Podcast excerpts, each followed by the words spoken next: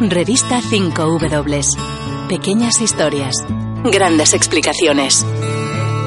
Hola, soy Mikel Ayestarán y hoy vamos a hablar de Arabia Saudí, un país eh, que es uno de los aliados tradicionales en Oriente Medio de Estados Unidos y que tras décadas de inmovilismo interno bajo el control de la corona y de los estamentos religiosos ha dado un giro importante en los últimos tres años tras la aparición en escena del príncipe heredero Mohammed bin Salman, un treintañero caprichoso e impulsivo que es ahora quien manda en el país. El heredero se ha consolidado como el hombre de confianza de Donald Trump y Benjamin Netanyahu en la lucha contra Irán, aunque a quien realmente admira el príncipe saudí es a Vladimir Putin. Este pulso regional con Irán, la gran potencia chií, es el que marca la agenda de los saudíes y se extiende a conflictos como el de Siria o Yemen.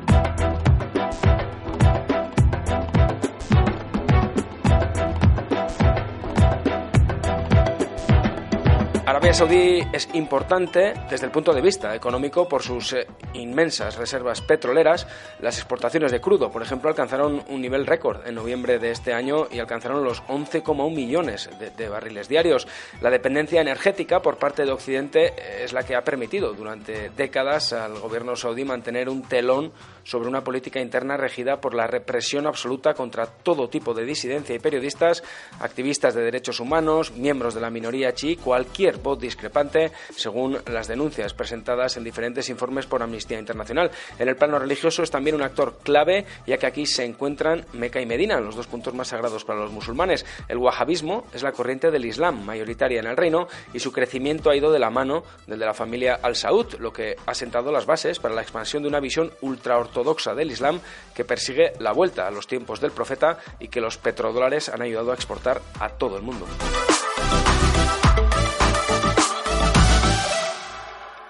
Mikel Ayestarán nos ha situado perfectamente en el país sobre el que hablamos hoy, Arabia Saudí, centro de religión, centro de petróleo y centro de poder. Vamos a buscar las claves para entenderlo. Soy Raúl Flores. Bienvenidos a las crónicas de larga distancia.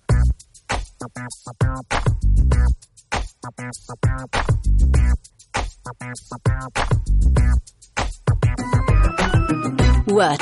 ¿De qué hablamos hoy? Ahí va nuestro sumario 5W.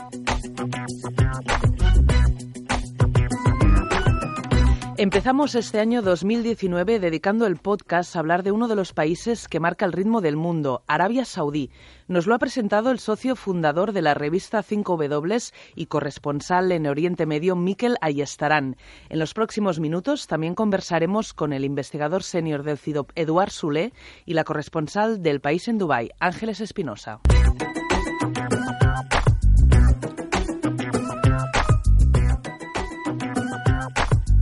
Y empezamos por Jamal Khashoggi. Who?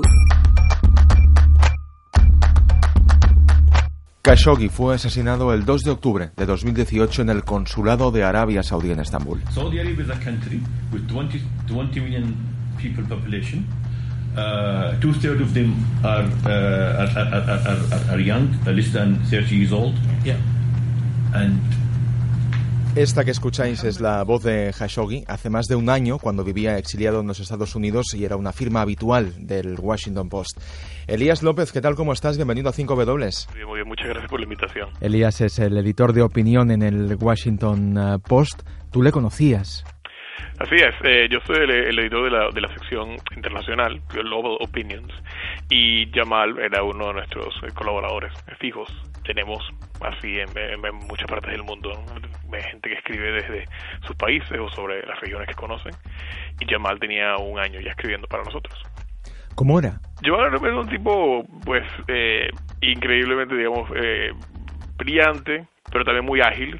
Jamal era una, una, un referente y una fuente importante para, digamos, todos los periodistas y analistas y expertos eh, en política internacional eh, sobre Arabia Saudita. Arabia Saudita, pues, es un, un, reino, hermético, un país muy complejo, pero sobre todo muy, eh, digamos, muy, muy, opaco. Entonces, eh, Jamal, su posición, digamos, como periodista dentro de Arabia Saudita, como columnista, pero también como asesor en su momento de figuras, digamos, dentro del, de, del, del, gobierno saudí, pues tenía un acceso y un conocimiento increíble. Pero obviamente Yamal hace la transición a la, a a la a columnista, eh, pues ya más a tiempo completo hace como dos, dos, tres años, y en el, y en ese proceso es que empieza ya él a, a chocar con, con el gobierno y con la censura cuando Yamal decide salir irse de Riyadh, dejar a su familia, dejar a sus hijos eh, y establecerse acá en, en Virginia, ¿no? muy cerca de Washington, eh, pues es,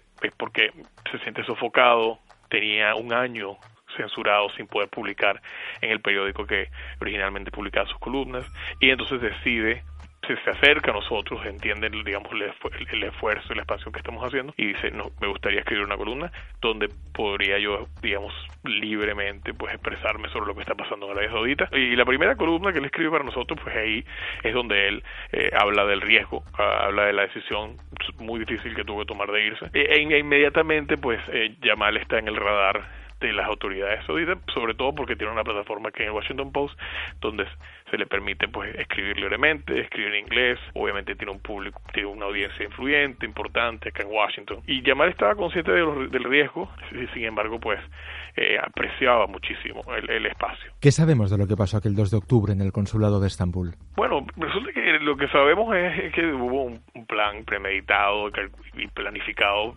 eh, digamos, con figuras de, de Arabia Saudita, del régimen de Arabia Saudita, que ocupan las más altas esferas del gobierno y del aparato de seguridad. Cuando Yamal va a Turquía es porque él se está, está en proceso de mudarse a Turquía o pasar tiempo en Turquía y iba al consulado a pedir papeles de su divorcio.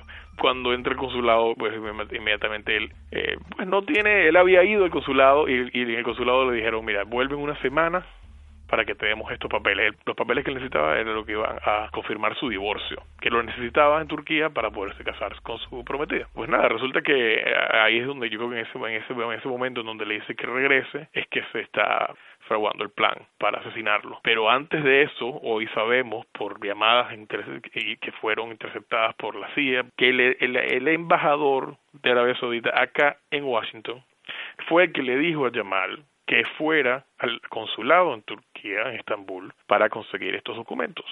Ahora, después sabemos, ahora, que la llamada se interceptó esa llamada y se, y se, y se interceptaron llamadas entre el embajador de Arabia Saudita, que es el hermano del príncipe heredero, y con el príncipe heredero diciendo, diciendo que le dijera a Yamal que fuera al consulado. Entonces, también sabemos que Arabia Saudita tenía ya tiempo tratando de conseguir que Yamal fuera Arabia Saudita de una manera u otra. Le habían prometido puestos, le habían prometido cargos, le habían prometido que no iba a ser más censurado, cosa que han hecho con otros activistas y con otras figuras críticas y bueno, los han, digamos, de alguna manera u otra los logran convencer de que vuelvan, o en el peor de los casos, que también sabemos, han secuestrado activistas. Ahora, obviamente, este caso, el plan para asesinarlo en el consulado, pues es algo que pues, no tiene precedentes, es algo, pues, un, una monstruosidad, una barbaridad lo que hicieron. Pero sin duda, pues ha sido un, un escándalo el cual no creo que se, que se pueda, que no pueda generar su imagen tan fácilmente, o por lo menos eso esperamos, ¿no? Esa gran mancha que decías. Elías López es editor de Opinión Internacional en el Washington Post. Un placer escucharte. Muchas gracias. Gracias.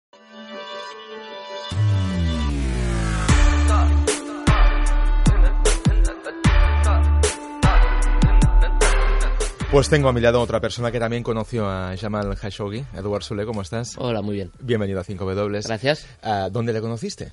Pues le conocí en Londres, ahora no recuerdo exactamente si fue 2014 o 2015, en uno de esos tantos encuentros que tenemos los que nos dedicamos a relaciones internacionales y especialmente Oriente Medio para intentar comprender cómo cambia la situación en la región de un día para otro.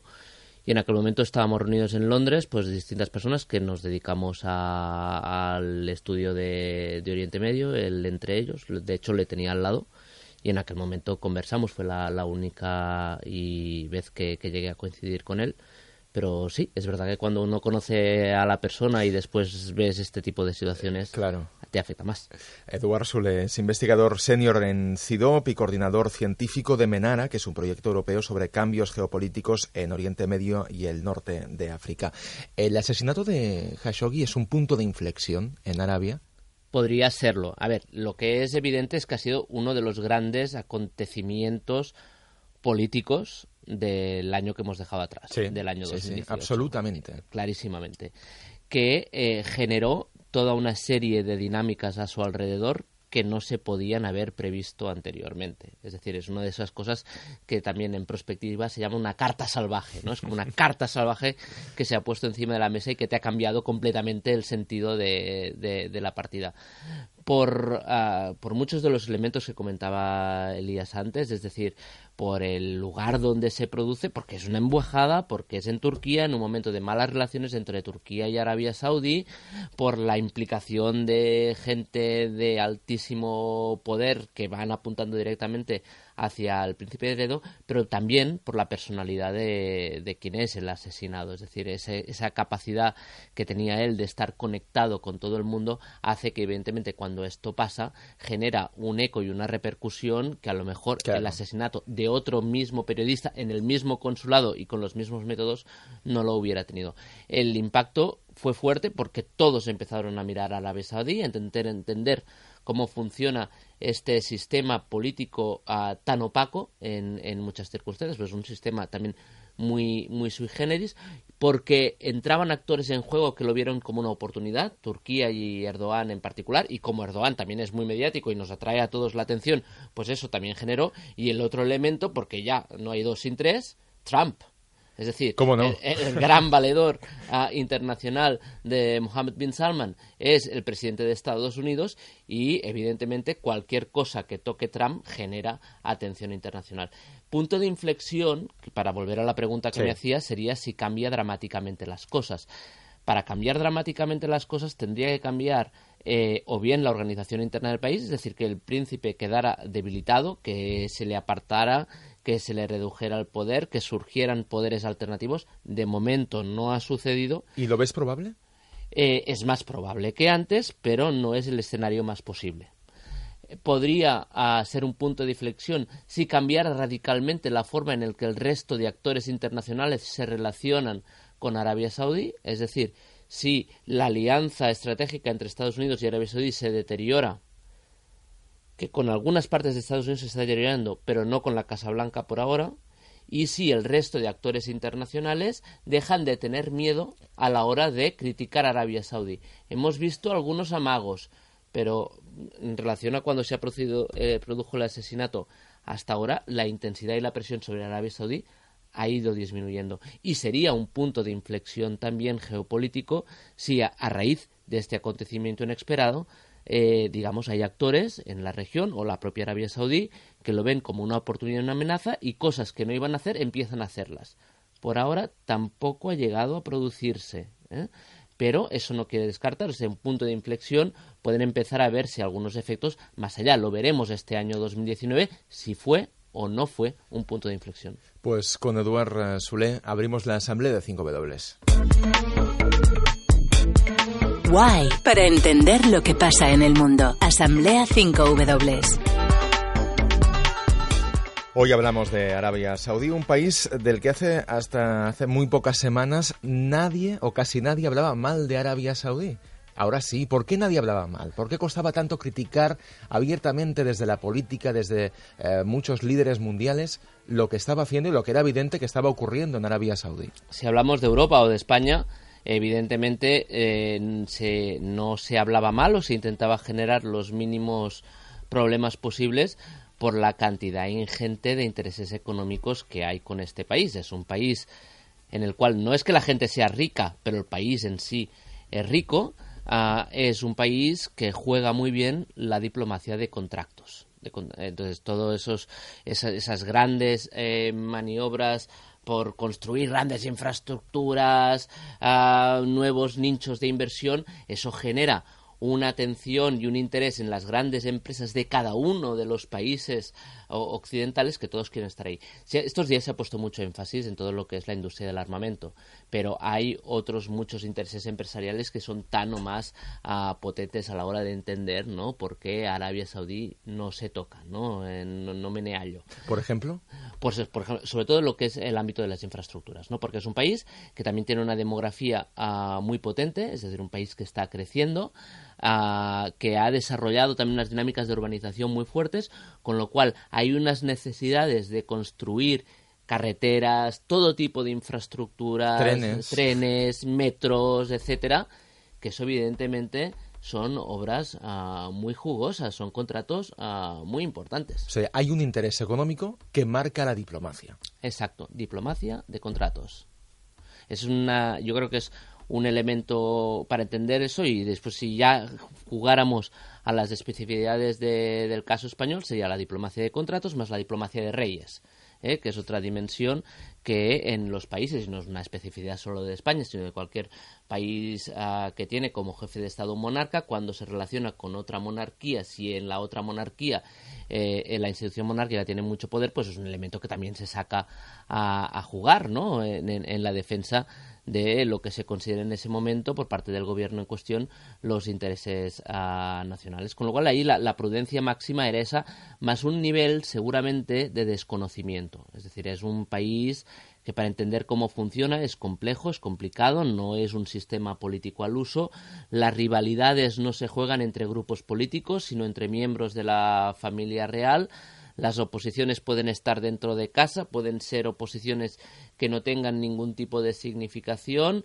Es un país donde es difícil hacer investigación, donde no es fácil acceder a, la información, con lo cual yo creo que hay mucha gente que también a lo mejor antes de opinar también no tiene eh, la certeza de tener todos los elementos sobre la mesa. Iremos desgranando ¿eh? uno a uno todos esos puntos, pero antes quiero hablar de un año clave que es 1938. Es el primer año en el que se hallan eh, el petróleo que eso marca los últimos casi 100 años del país y, del mundo, casi casi. Y ahora que dices eso, ¿no? Antes que hablábamos de las cartas salvajes, ¿no? Esos acontecimientos inesperados que te lo cambian todo, pues eso fue uno, porque a lo mejor lo que la gente no sabe es que el, ese petróleo se descubre buscando agua.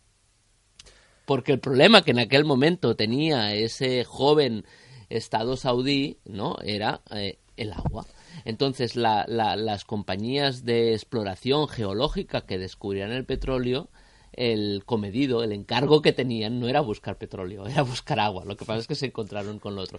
Y evidentemente eso es lo que generó una, primero el descubrimiento, la explotación, Segunda Guerra Mundial, ¿no? Y es en ese contexto donde se forja esa alianza estratégica entre Arabia Saudí y eh, Estados Unidos en un barco en alta mar entre los líderes de ambos países en el que allí se acuerda eh, bueno, nosotros Estados Unidos vamos a proveerte seguridad, a cambio tú nos garantizarás el suministro regular de petróleo a, la economía global y especialmente al bloque que se estaba construyendo, el bloque occidental. Y eso sigue, ese acuerdo sigue. Eso sigue, eso solo se llegó a romper en un momento que fue con la crisis del petróleo de 1973, pero que duró poco en ese sentido de, de, esa, de esa crisis y que seguramente Arabia Saudí se vio arrastrada ¿no? por toda la presión de grupo uh, de, del mundo árabe, fue en una de esas guerras árabo-israelíes y hubo otro momento en que la cosa estuvo a puntito de estallar que fue con eh, los atentados del 11 de septiembre. Pero no estalló. Pero no estalló. Con lo cual, con estos precedentes, a lo mejor uno tendería a pensar que a lo mejor estamos en la repetición o una reiteración de eso, ¿no? Es aquello que se dice que la historia no se repite pero rima, pues a lo mejor estamos en esa, e, en esa dinámica, en que pensábamos que a lo mejor sí, pero ¡ay! Que hay demasiado en juego. Es un casi punto de inflexión eh, que nunca llega a ser. ¿no? Es cuando ah, nos hemos quedado a unos centímetros del precipicio. ¿Qué pasa? Que sí que ha habido una cosa que es, que es nueva que es ah, el consenso inmenso que ha generado el rechazo a, las actitudes del príncipe heredero entre demócratas y republicanos en el Senado de Estados Unidos. Con lo cual, también el, como todo eso se desarrolle, tan o más importante que lo que está, eh, acabe pasando en la corte de Riyadh, será lo que acabe pasando en los pasillos de Washington. Eh, si Trump y su entorno, si la Casa Blanca en su estructura de poder entonces se mantiene, seguramente esa alianza se mantendrá. En la medida que Trump quedase debilitado o el día que estemos hablando de un post-Trump, veremos ¿no? si esas dinámicas de intereses serán suficientemente fuertes como para eh, mantener atada y bien atada esa alianza estratégica. De momento, Real dice que no quiere injerencias. Claro, em, eso lo han dicho siempre y lo dirá cualquier Estado, te diría casi democrático o autoritario, pero si es autoritario todavía más, ¿verdad? Entonces, a, eh, injerencias no, eh, consejos de buen amigo eh, en privado y sin hacer ruido, todos. Por ejemplo, una de las personas, antes que estabais haciendo el primer repaso, que más influencia han tenido sobre el príncipe heredero es otro príncipe heredero, que es el príncipe heredero de Abu Dhabi, Mohammed bin Zayed, con lo que es una de las personas que, digamos, ha ido más mentorizando, ¿no?, al príncipe heredero saudí en su ascenso al poder, con lo cual esa idea de que los temas de Arabia Saudí se deciden en Arabia Saudí no es verdad. Es decir, eh, hay unos contactos internacionales y ahí te diría que los elementos centrales es la Casa Blanca y Mohammed bin Zayed en Abu Dhabi. Cualquier intento de presión sobre Arabia Saudí y sobre eh, Mohammed bin Salman tendrá que pasar por esos dos otros antenas. Hemos hablado mucho de economía, de petróleo, de, armas, de inversiones, de infraestructuras. ¿Llega esa riqueza a la gente? No. No en la proporción o en una proporción mm, mínimamente justa. Es decir, primero, eh, estamos hablando de una casa real, una familia real, eh, que por el momento en que inicia y todas las dinámicas matrimoniales es inmensa. Es decir, hay unos estamos hablando de miles de personas que reciben eh, subsidios e ingresos de forma muy opaca simplemente por el hecho de formar parte de la casa. ahí ya se genera, digamos, un primer establishment que acumula una parte muy importante de esas rentas ah, del petróleo y de la riqueza que genera el país. Sí que tenemos una clase empresarial, especialmente en el Hejaz, que es la, provincia eh, occidental, la que toca en el Mar Rojo, Jeddah, es la capital comercial ah, y económica del país, que sí, que crea riqueza y no sé qué, pero que también está muy dependiente de caer bien a, los actores eh, del poder. Eh, y después hay otro establishment, si hablamos de élites, ¿no? los que acumulan ah, poder y riqueza, que es el establishment religioso. Vale. Más allá de eso, lo que tenemos es una, unos ciudadanos saudíes que por el mero hecho de ser ciudadanos saudíes sí que tienen un mínimo nivel de vida, pero que no es para tampoco tirar cohetes. Ah, no, no estamos hablando, no, no podemos comparar en ese sentido, además un país eh, 30 millones de habitantes, no lo podemos comparar con Qatar ¿no? y, sus centenares de miles de, ciudadanos, es decir, ahí por mucho que quisiera repartir la riqueza, hay que repartirla entre mucha gente y hay saudíes pobres y hay ah, sobre todo gente joven, desempleada, desmotivada, y hay provincias también, territorios, que están mucho más marginados, algunos incluso con elementos eh, de, connotación eh, religiosa. Por ejemplo, toda la provincia oriental, nos movemos al, otro lado, ¿no? la que tocaría al Golfo Pérsico, la provincia de Hassa, con una minoría chií ah, muy importante. Además, se da el caso que además allí es donde hay las principales eh, pozos de petróleo, pero que también es una de las zonas, sobre todo por parte de esta comunidad, más empobrecidas. Con un país con, fuertes desigualdades y en que si, y ahí es una de las grandes diferencias, te digo, si comparamos con Qatar o con, o con los Emiratos, en que el, ciudadano saudí medio no está rodeado por la opulencia, en absoluto. Ni mucho menos. Hace un año justo, en enero del año pasado, hablábamos de Irán eh, dedicábamos el podcast a, hablar de Irán y yo creo que, es muy interesante porque se complementa muy bien con el enero de este año, porque no se entiende demasiado ni Irán sin Arabia ni Arabia sí, sin serían como dos imanes, ¿no? Así. Hay una rivalidad eterna. Bueno, eso yo no sé si le preguntases a un iraní, si le preguntases a un saudí te diría que sí. Si le preguntases a un iraní no aceptaría que Arabia Saudí, un país tan joven eh, y tan artificial, eh, pueda considerarse como un rival. Que somos la antigua Persia. ¿No? Es decir, ahí estamos hablando ellos te dirían de dos ligas muy distintas, que ahora sí es verdad que porque descubrieron el petróleo y no sé qué, y ahora están...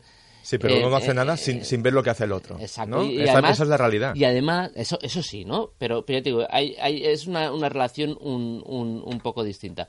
Lo que sí que es ah, muy claro es que Arabia Saudí percibe Irán, y no solo el país, sino especialmente el régimen, es decir, la República Islámica, como una amenaza existencial. Eh, desde, desde Riyadh, desde la corte, hay un grupo de gente muy importante que cree que el objetivo último de eh, las autoridades iraníes es destruir la Casa Saud, hacer colapsar Arabia Saudí, desintegrar, fragmentar, crear un Estado chiita en las costas uh, saudíes del Golfo. Cuando uno habla con los iraníes, dicen, no, no, no, si a nosotros, mira, que se estén peleando entre ellos ya, ya hay suficiente, no, no, no tenemos tanto ánimo de desestabilizar toda la región como lo que implicaría. Pero sí que, en ese sentido, la percepción de amenaza en, en Riad es muy alta. Y ellos te dicen, nos preocupa esa sensación de eh, estar rodeados, ¿no? Y ellos te dicen, tenemos los iraníes aquí, un país muy grande, muy fuerte, muy poblado, pero es que controlan Bagdad, controlan Damasco, controlan Beirut, controlan Sanaa en este momento, hubieran querido controlar Bahrein, ¿Lo veis? Estamos rodeados. Estamos rodeados. Esa es la sensación que hay en Riad y por eso también esa sensación de dependencia para preservar su propia seguridad de el, digamos eh, la protección norteamericana. Arabia es un país de contradicciones. Le hemos preguntado por ellas a la periodista Ángeles Espinosa, ahora es corresponsal del país en Dubái, pero durante más de tres décadas ha escrito numerosas crónicas sobre la situación de las mujeres en Oriente Próximo y en la península arábiga. Ha vivido en Teherán, en Bagdad, en El Cairo y también en Beirut, y uno de sus libros, El reino del desierto, habla precisamente del país que nos ocupa hoy, de Arabia Saudí. Where? ¿Dónde se esconde la noticia? Viajamos a todos los países tienen contradicciones, pero para un país como Arabia Saudí, que se proyecta y se percibe como monolítico, ah, resulta tener bastante más diversidad étnica, religiosa y cultural de lo que se suele pensar. También es un país lleno de prohibiciones, eh, beber alcohol, mantener relaciones sexuales fuera del matrimonio. Sin embargo, todo se consigue si se tienen contactos o dinero. Y quizá lo que más eh, sorprende o lo que más choca es que tras la modernidad de, sus edificios de acero y cristal, el país mantiene aún hoy día, en pleno siglo XXI, un sistema penal con castigos eh, prácticamente medievales. Eh, todavía se aplican, no solo se, se, decretan, sino que se aplican cortes de mano, ejecuciones, castigos que hace mucho tiempo que han estado, que han sido desterrados de la mayoría de los códigos penales del resto del mundo.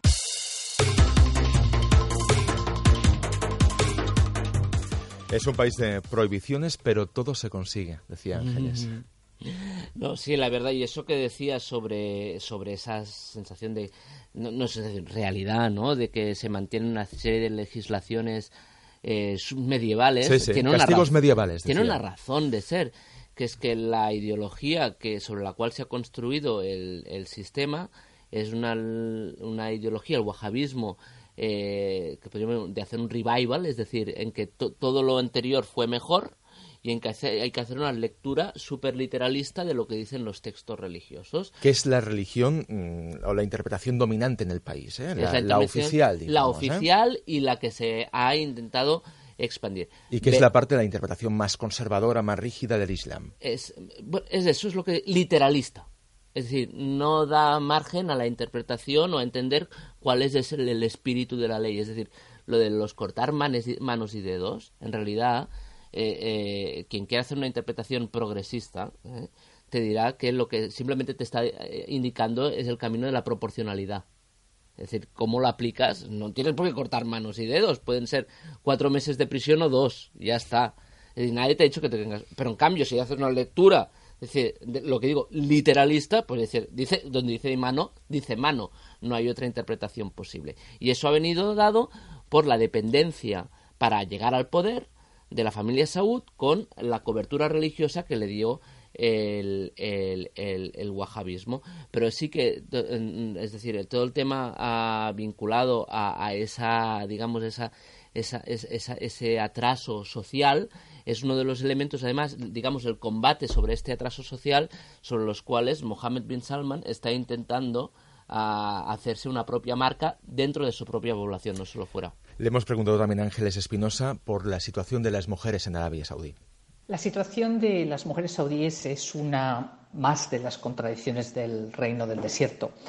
Limitadas legalmente a ser eternas menores de edad, eh, el acceso a la educación a partir de los años 60 del siglo pasado y también eh, las eh, restricciones de la familia a que salgan y a que se diviertan han hecho que terminen estando mucho mejor preparadas que, los hombres saudíes. A pesar de, ello, pues hasta ahora han tenido un acceso muy limitado al mercado de trabajo. Eh, recientemente la situación económica y los cambios que se vienen produciendo en el reino desde principios de este siglo les han abierto las puertas a, trabajos que hasta ahora tenían vetados, pues desde cajeras de supermercado hasta abogadas o más recientemente, desde el pasado junio, conductoras.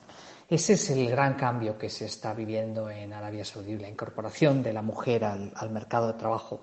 Lamentablemente, hasta ahora no ha tenido un efecto similar o paralelo en el terreno legal y de los derechos. Limitadas a ser eternamente menores de edad, decía Ángeles Espinosa, que, en unos minutos volveremos a escuchar, ¿eh? hablando de Yemen. Sí, el tema de la mujer es clave. Es clave porque ha sido uno de los factores de, o de los actores de, activismo, ¿no? de, demanda de cambio más fuerte ya ah, con el anterior rey, con el rey Abdallah, pero ahora también ah, con ah, el rey Salman y especialmente con Mohammed bin Salman.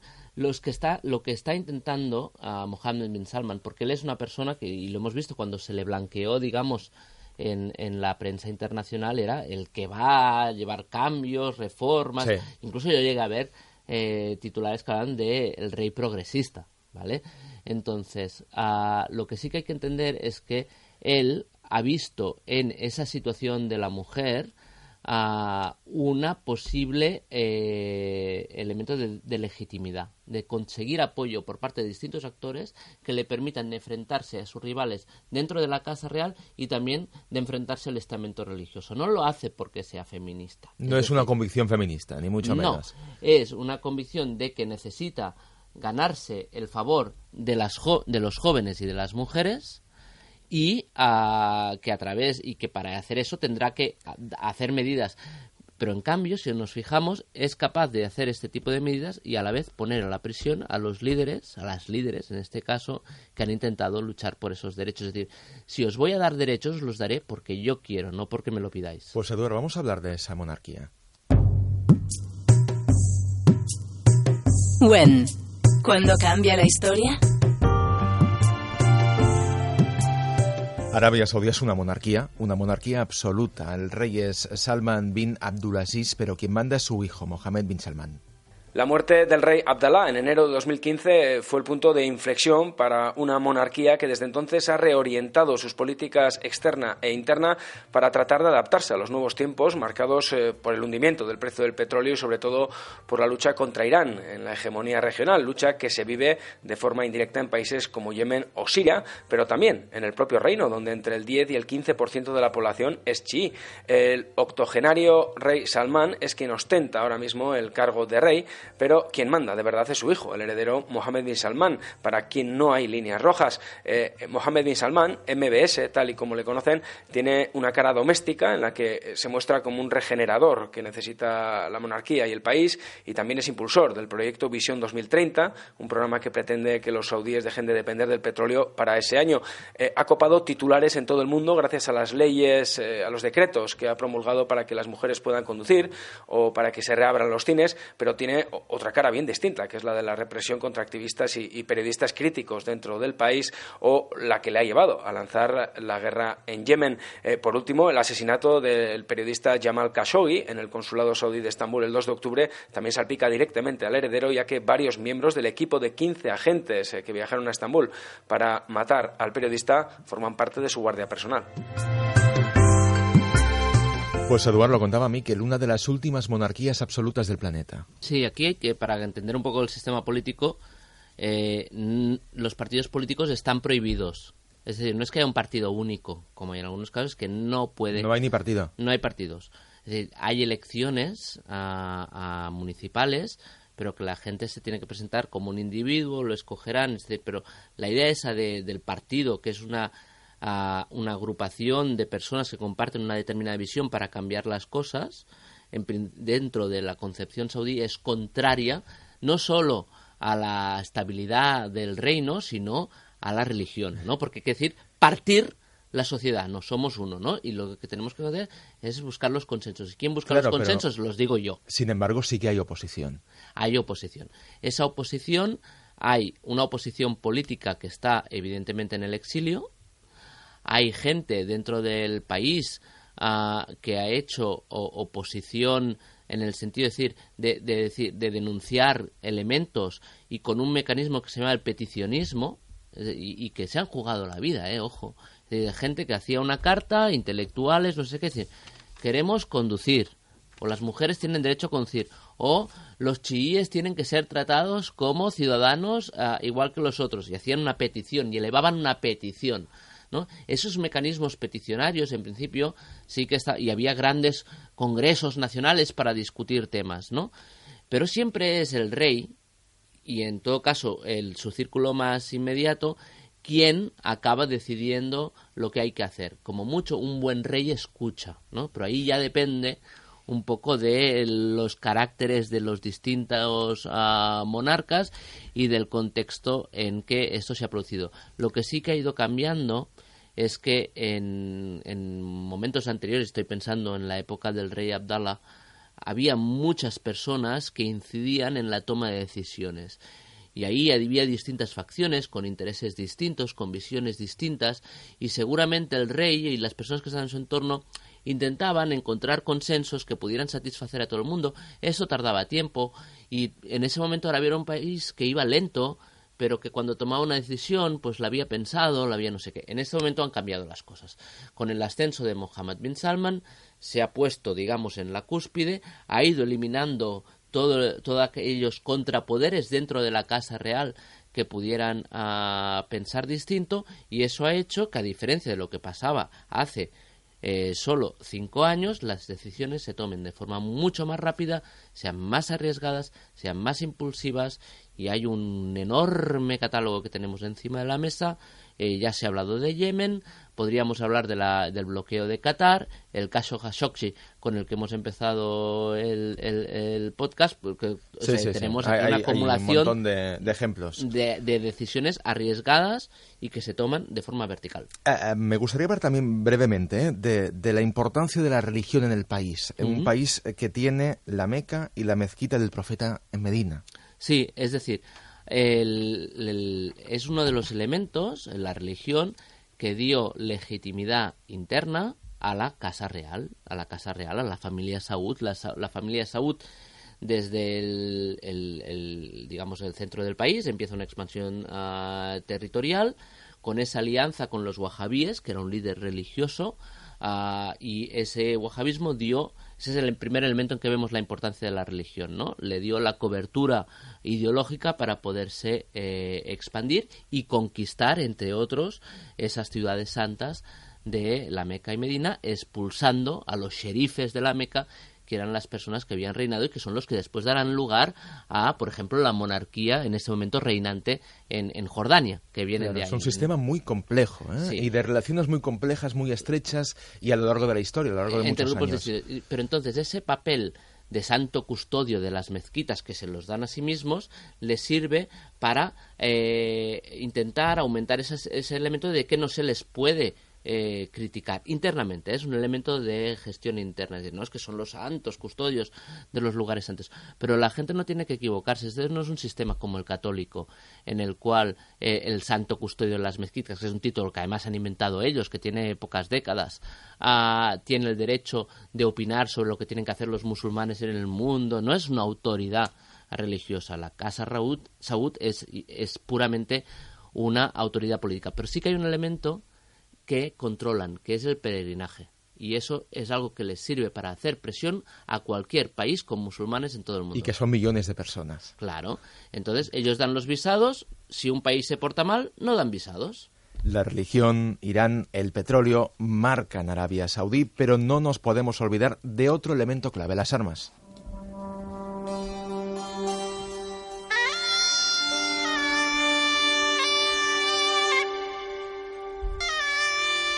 Gervasio Sánchez, ¿cómo estás? Hola, buenos días. Bienvenido a 5W. ¿eh? Lo conocéis perfectamente, yo creo. Gervasio es fotógrafo y es periodista. ¿Cuál es el negocio de las armas en Arabia Saudí?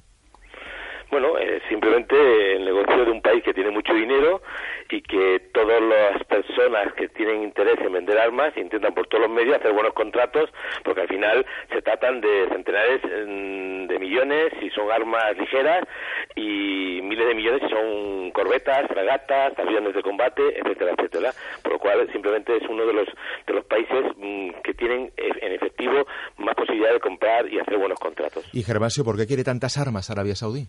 Bueno, porque Arabia Saudí es un país absolutamente eh, centrado en defender eh, su ideología mm, brutal, porque es uno de los países con una ideología, o sea, en condiciones normales, la, la, mayor parte de los países que, con los que tiene relaciones no deberían tener relaciones con Arabia Saudí, porque viola sistemáticamente todos los derechos humanos y además en estos momentos pues, mantienen una, una guerra eh, no solamente ideológica, sino militar contra su enemigo declarado número uno, que es Irán, porque Irán evidentemente hay un gobierno, eh, los gobernantes, la inmensa mayoría de la población son chiíes y no suníes como son ellos, y en estos momentos, pues en Yemen es el lugar donde se está llevando a cabo, el, eh, como, como ficha en el tablero, mm, digamos, estratégico de ambos países, una guerra brutal que está afectando pues a la mayor parte de la población civil.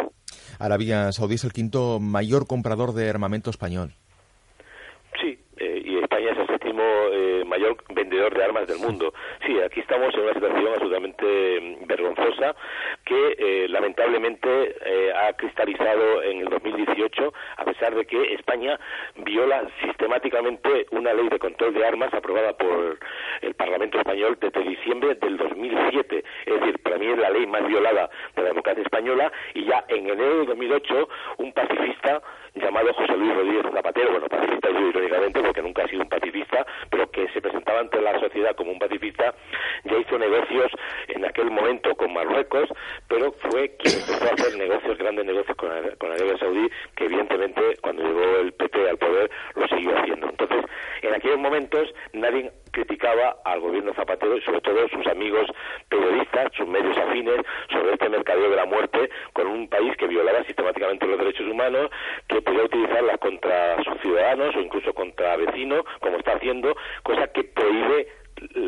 literalmente prohíbe la ley de control de armas aprobada por el Parlamento español. ¿Y qué ha cambiado ahora? Porque ahora sí que se habla de eso. Bueno, el caso Khashoggi ha sido el caso que ha incendiado las redes y que ha visto eh, el embrutecimiento, la brutalidad gratuita con la que actúa este país, que puede cargarse sin contemplaciones a un eh, periodista que entra en un consulado eh, y además dirigido por el príncipe heredero, con lo cual ya es alucinante y, y ante ello todos los países del mundo, bla, bla, bla, bla, bla, salvo alguna excepción, no, pero al final lo que hacen es simplemente seguir el guion establecido, ¿no? Con lo cual podemos llegar a imaginarnos qué está haciendo en países como Yemen, qué está haciendo cuando tiene que perseguir a sus, eh, a sus detractores o a sus opositores, ¿no? De hecho, la ley de control de armas mm, del Parlamento español considera que no se puede vender armas a países que violan sistemáticamente los derechos humanos, como hace Arabia Saudí dentro de sus fronteras.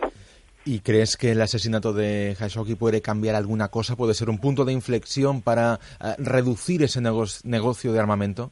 Yo creo que no, sinceramente. Yo creo que es todo utilitarismo político, eh, verborrea verborrea por parte de, nuestros políticos que cuando está en el guion establecido criticar eh, con la boca chica a Arabia Saudí se le critica.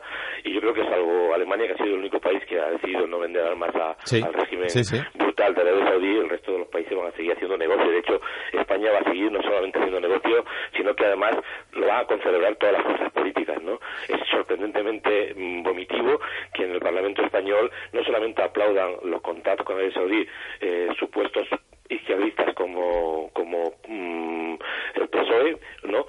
sino que también hagan seguimiento eh, partidos como Podemos, ¿no? O ya, por supuesto, otros partidos como el PP o Ciudadanos, eh, la gente de Antigua Convergencia Unión, Izquierda Republicana o el PNV. O todos los partidos prácticamente hacen seguidismo de, esta, de este embrutecimiento de lo que es el negocio de la muerte, que son la, la venta de armas a países que violan sistemáticamente los derechos humanos. Te escucho también en el estudio, Eduard Sule. No sé si quieres eh, abordar alguna cosa más. Lo que diría también es que mm, parte de las armas que, Arabia Saudí compra no, ni las llegan a utilizar porque no tienen los medios técnicos. Es decir, una parte importante también de, esa, de esa compra de armas es comprar favores.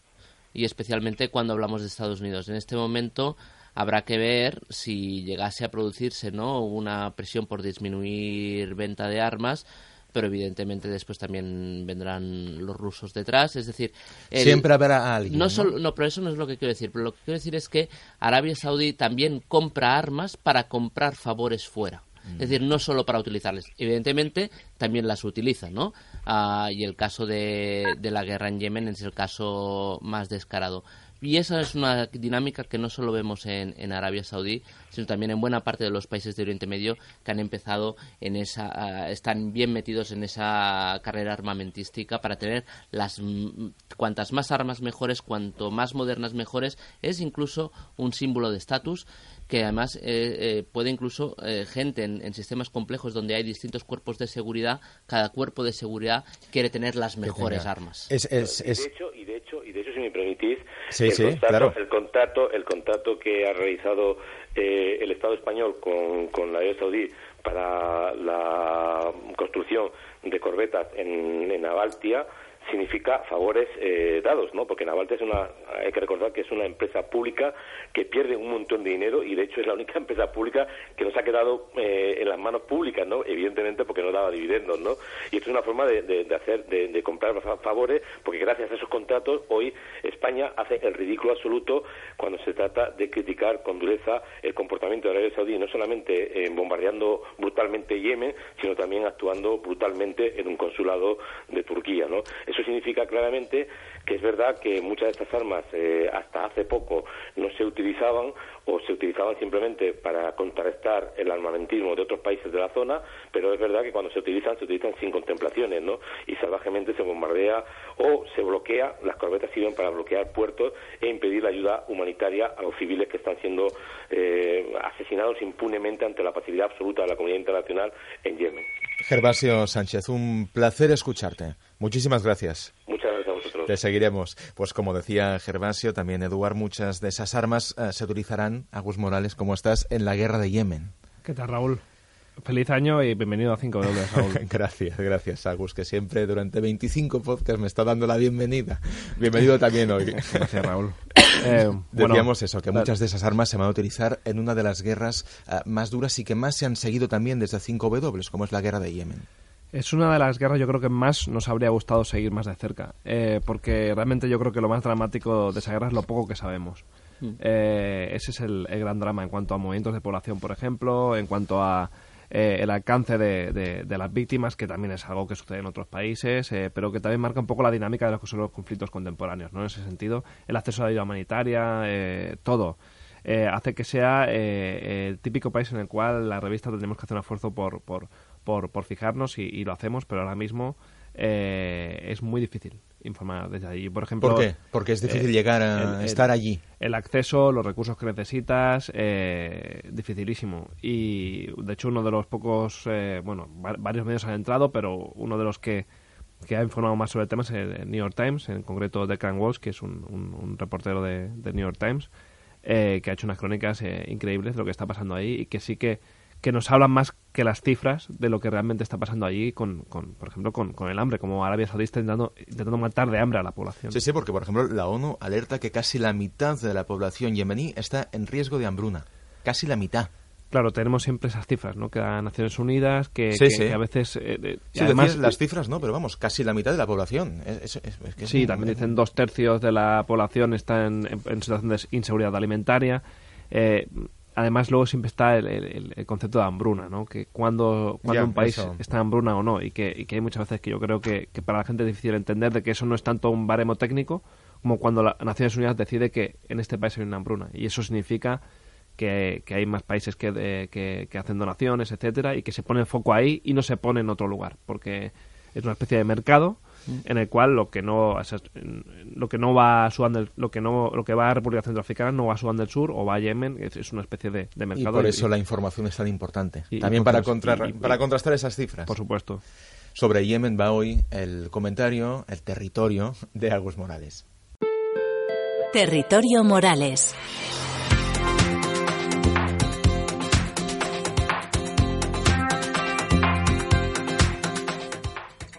En Revista 5W publicamos una lista anual con las 5 noticias olvidadas. Hemos hablado en los últimos años de los rohingyas que huyen de la violencia en Birmania, de las protestas en Nicaragua, de elecciones en Ghana, Gambia, Honduras. Pero el único país que aparece durante tres años consecutivos como noticia olvidada en nuestra lista es Yemen. La guerra en Yemen es una de nuestras obsesiones desde que nació Revista 5W y sin embargo aún no hemos podido cubrirla. Son pocos los periodistas que han podido entrar y se necesitan recursos y tiempo para contar lo que está pasando allí. Una guerra opaca que no ha merecido los mismos titulares que Siria. Una guerra cuyo actor más importante en la sombra es Arabia Saudí. Una guerra en la que la monarquía saudí está empleando una estrategia terrible, matar de hambre a la población. El asesinato del periodista saudí Jamal Khashoggi en Turquía dio la vuelta al mundo el año pasado y el régimen saudí pareció temblar por primera vez en mucho tiempo. Fue un crimen repugnante, pero confirmó una realidad de nuestro tiempo. Un muerto puede ser más importante que miles de muertos. Lo que no consiguió una guerra como la de Yemen, lo consiguió la muerte de un periodista. Aunque fuera poco, muy poco.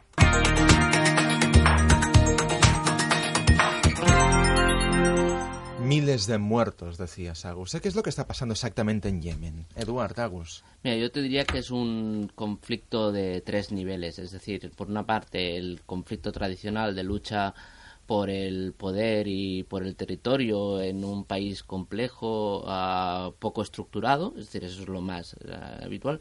Pero después tenemos una confrontación regional en, con dos actores uh, principales muy visibles que serían Arabia Saudí e Irán, pero Arabia Saudí metiéndose mucho más que, que el otro. Esos dos rivales que decíamos. ¿eh? Exacto. Los Emiratos también, pero que como nunca hablamos de ellos, pero que también están mucho, especialmente en lo que antes era el Yemen del Sur. Y después lo que tenemos es ese gran olvido internacional y los intereses espurios que de vez en cuando van apareciendo a nivel de contratos de armas. Esa es la dimensión internacional del conflicto y a nivel de oportunidad o de, digamos, de elemento más positivo, yo creo que también es un conflicto que ha empezado a revolver las, las conciencias y a movilizar a, a, una parte muy importante de las sociedades eh, civiles de buena parte del mundo. Y eso yo creo que el año que hemos dejado atrás, 2018, ha sido un punto de inflexión en este sentido. Pues sobre Yemen y sobre las conversaciones de las últimas semanas en Suecia le hemos preguntado a la periodista Ángeles Espinosa. Para llegar a la paz en Yemen todavía queda un trecho, pero sin duda ha sido algo muy positivo que en las conversaciones que se han celebrado en Rimbo, al norte de Estocolmo, se haya logrado de momento una tregua para Jodeida, el importante puerto del Mar Rojo por el que entran dos tercios de los alimentos, el combustible y las medicinas que necesitan los yemeníes y también que haya habido otras medidas de confianza, como un intercambio de prisioneros, la posible reapertura del aeropuerto de Sana y algún acuerdo para vender gas y petróleo de forma que se puedan pagar los salarios de los funcionarios. Es un primer paso.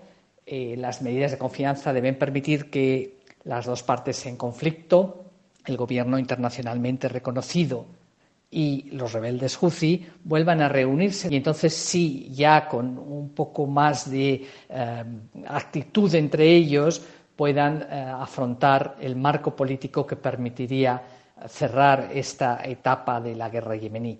Pero eso va a llevar tiempo todavía.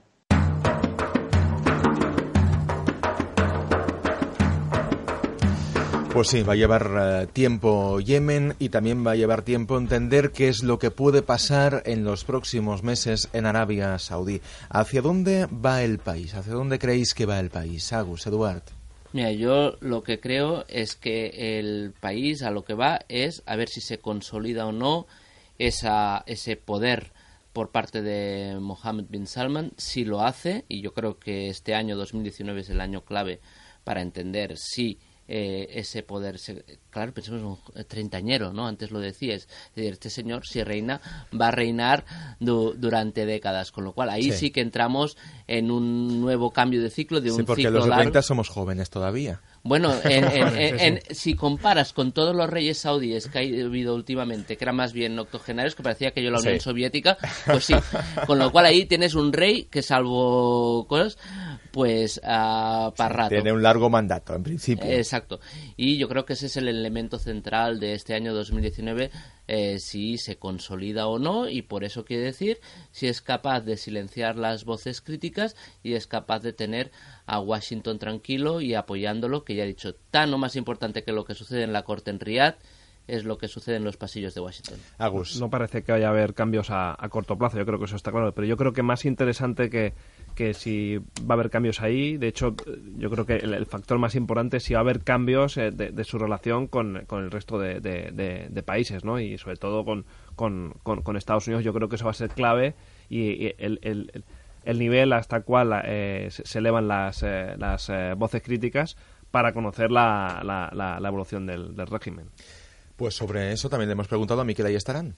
Si se cumplen los planes de Mohammed bin Salman, el país dejará de depender del petróleo en 2030, pero ahora mismo, a día de hoy, se antoja bastante complicado. Eh, a nivel interno, el príncipe quiere ganarse el apoyo de la población más joven, pero no puede perder de vista tampoco a los líderes religiosos que tienen un peso enorme en el día a día del país y siguen muy de cerca cualquier tipo de apertura. Eh, su política externa ha estado marcada hasta ahora por el intervencionismo directo, sobre todo para intentar frenar la expansión de Irán, para lo que no ha dudado incluso en enviar a su ejército al vecino Yemen. Eh, el príncipe es uno de los principales principales eh, compradores de armas del mundo y por lo que ha demostrado en el futuro, desde luego, va a seguir usándolas, ¿no? Él compra las armas para usarlas. Pues un país interesantísimo y, muy complejo y que yo creo que dará mucho de qué hablar en este nuevo año, ¿no? Lo veis así, ¿eh? eh vamos a hablar, vamos a seguir hablando de Arabia Saudí. Sí, pero también veremos eso que los que os dejáis en la información eh, tenéis muy comprobado, que es que hay, curvas, ¿no? Y este año hemos hablado mucho de Khashoggi, hemos hablado mucho de Mohammed bin Salman. Si no se equivoca demasiado, uh, intentará, ¿no?, que, se hable de otros temas. Pues vamos a verlo. En un año volvemos a hablar. Eduard Sule, que es ah, investigador senior en CIDOP, muchísimas gracias. Ha sido muy interesante tus explicaciones. Hemos entendido muchas cosas. Y nos queda el How, como siempre. How, la voz del socio.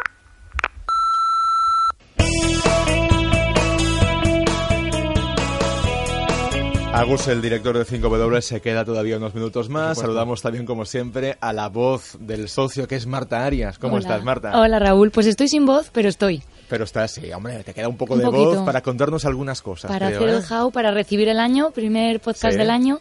Y hemos empezado con una noticia para el podcast, que es que ya estamos en Spotify. Qué bien, qué bien. Cada vez se puede escuchar el podcast en más sitios. Sí, cada vez quedan menos excusas para no escuchar el podcast. Eso ¿eh? es, el plan de control mundial. Tiene audiencias masivas el podcast, ¿eh?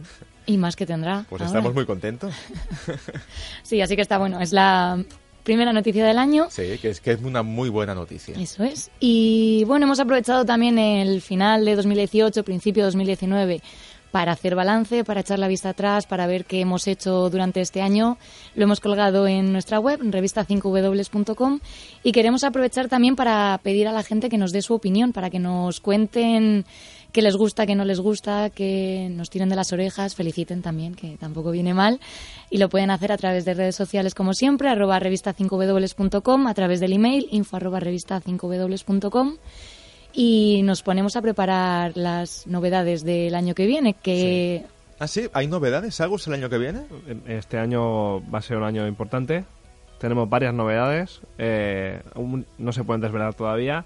Hay una, ya lo sabemos, que Siempre es igual. a, a finales... Nos gusta habrá, mucho habrá, el misterio. Pero luego, luego aparecen, ¿eh? cumplimos siempre. Pero a finales de febrero, evidentemente, saldrá la, la revista en papel. Que es la número 4. Número 4 ya, ¿eh? Cuatro números. Nos hacemos mayores.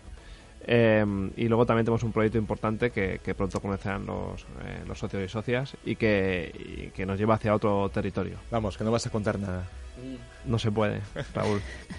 No se puede. Lo que sí que animo a todo el mundo, por favor, es a que se suscriba a la revista. Ya sé que somos muy pesados, pero ¿qué, qué preferimos? ¿Que esté llena la revista de publicidad eh, de gente innombrable o que haya suscriptores y suscriptoras, que es lo mejor que, que, ¿Qué prefieres tú? ¿Qué que sostenga periodismo. Eh, yo prefiero lo segundo, evidentemente, que es donde estamos, en donde queremos estar, pero aún necesitamos el apoyo de mucha más gente. Porque esto parece de fuera que va solo, pero no, necesitamos el apoyo de mucha más gente. Es un propósito de año nuevo estupendo, eh, suscribirse a la revista. Correcto, me parece muy correcto eso pues que comenta Marta. Y un buen regalo. Ah, ¿Algo más, Marta? Eh, esto es todo de momento. Pues oye, te escuchamos en eh, febrero con un poco más de voz, a Espero, lo mejor. sí. porque eso de empezar el año sin voz, eso es que... Es buena una señal, buena es entrada, buena señal. ¿no? Yo creo que, vamos, disfrutaste, ¿no? Los primeros minutos de, de 2019. Marta, un placer, gracias. Igualmente. Agus, bienvenido a 5W. Estás adelantado. Eh, ahora- Gracias, Raúl. Bienvenido a 5W, Raúl. Y nos escuchamos el mes que viene. Hay que no. hacer un poco más de cachondeo al final, ¿eh? Esta- sobre todo Sí, esta lo, lo que pasa que a veces es difícil, ¿no? Porque hablamos Claro, de, los de- temas- de temas complicados y el mundo no siempre va muy bien. La verdad es que nos lo dicen que somos gente un poco dura a veces. los Bueno, temas que tratamos. sí, nos, nos pero- gusta, nos gusta mm, reírnos Sí, y pasárnoslo bien, pero pero, a veces lo- uno tiene que ponerse un poco serio. Los temas importantes. Venga, terminamos.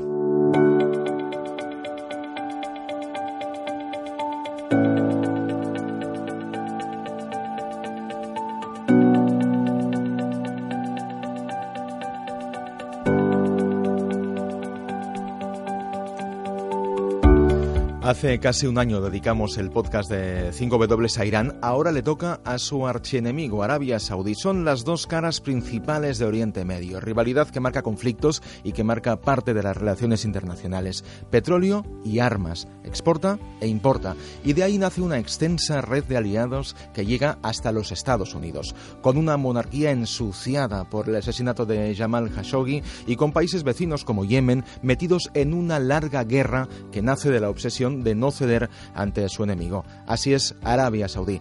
El mes que viene volvemos con más W. Gracias por escucharnos. ¿Se puede contar el mundo con las 5 W? En el mundo pasan cosas increíbles. Ayúdanos a contarlas. Hazte socio de revista 5 W.